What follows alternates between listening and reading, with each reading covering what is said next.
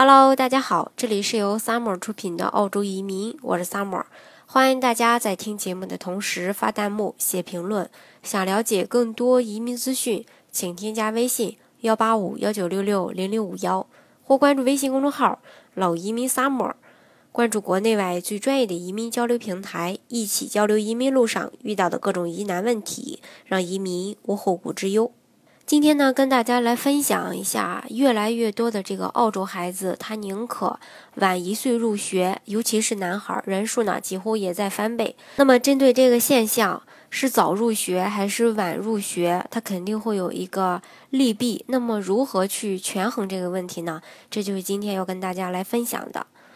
呃，近些年来吧，就是越来越多的家长在热烈讨论，呃，这个孩子应该从几岁开始上学，接受正规的教育这个问题呢，呃，就是非常的热门，因为他们的决定将会直接影响小孩子的一个未来。那么，到底如何去权衡这个轻重？这个呢，估计是每个当爸妈的一个最燃眉之急的一个人生大抉择吧。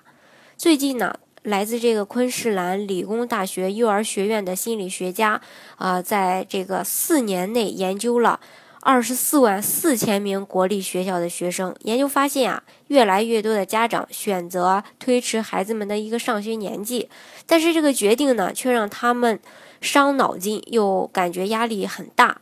数据显示啊，父母等到小孩子满六岁才送去接受教育的，在二零一零年到二零一四年几乎翻了一倍，从百分之一点五急升至百分之二点九。另一个不可思议的是，绝大部分呢都是小男孩儿。呃，他表示啊，我们知道这个小男孩们往往会更加的活跃，他们很少会想静静的坐下来不动。为了进一步延伸讨论。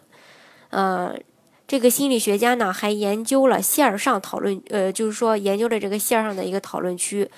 不意外的发现，全球的父母也是纠结同一个问题，而当中最令父母困扰的因素，包括孩子有多靠近截止报名年龄、孩子的成熟程度、后期的影响，还有父母自身的学校经历。当中最直接影响父母决定的是。比较年龄小和年纪较大的一个学生经历，从而选择相对性正面的一个年纪让孩子入学。这位心理学家表示，家长呢都希望孩子可以成为班上年纪较大和更成熟的一群，这样可以帮助孩子们应付和处理同伴间的一个压力和呃这个喝酒的问题，而且能够专注学业。那么，到底家长的想法对不对，行不行，却没有一个准确的指标和建议。此外呢，每个州省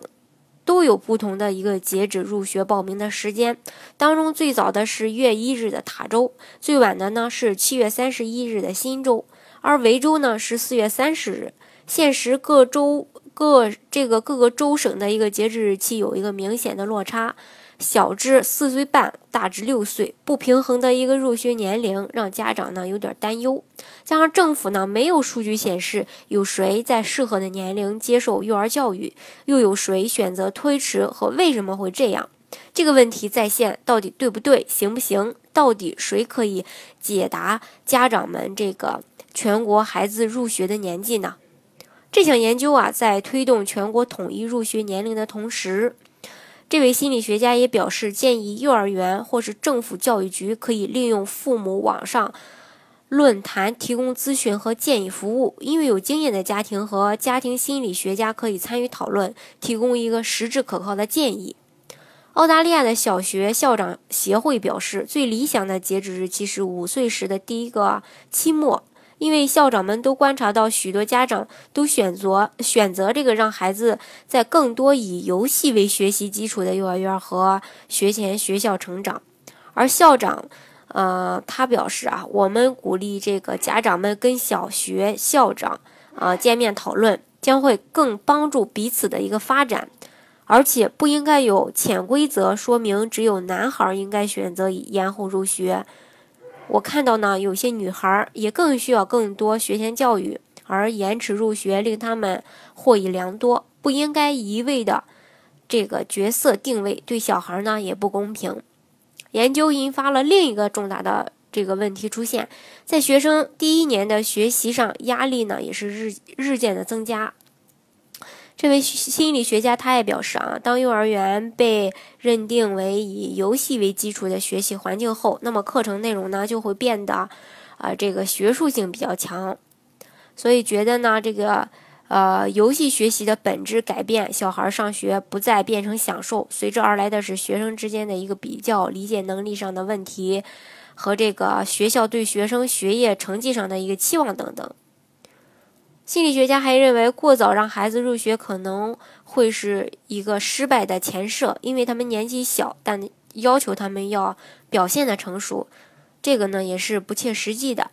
那他们做不到，是否要标签他们为这个问题儿童呢？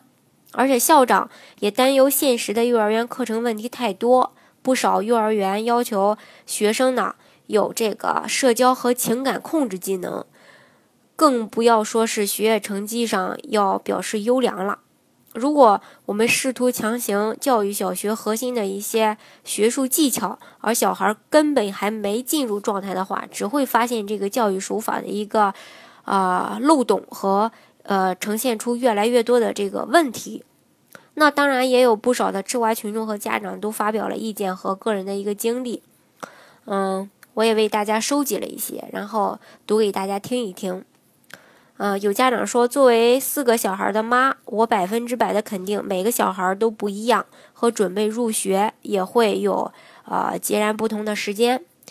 也有家长说，如果小孩子都准备好了，为什么还不让他们去上学和其他小孩一起玩？我准备让我女儿在四岁上学，她现在两岁。我已经早早的告诉她会没问题的，他喜欢学习，更喜欢跟小孩子在一起，而且他更可以早点读完大学去做他喜欢的事儿。也有家长说了，我觉得还得看孩子吧，我的儿子在家会觉得闷，他很想学习，他最后更一直都会在精英班上学。也有家长说，我女儿是六月出生的，她比同龄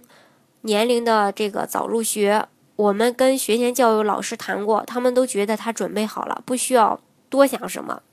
他现在一年级读得非常的优异，甚至比年纪年纪较大的学生更好。我如果我们没给他读书，估计早就闷死了。也有家长比较客观的说啊，我觉得每个家庭和小孩都可以有一个不一样的差距，有些家庭会想让小孩子。多点家庭时间相处，有些呢想让小孩早点有跟老师一起学习的经验，不可能一个标准能套在所有人的身上。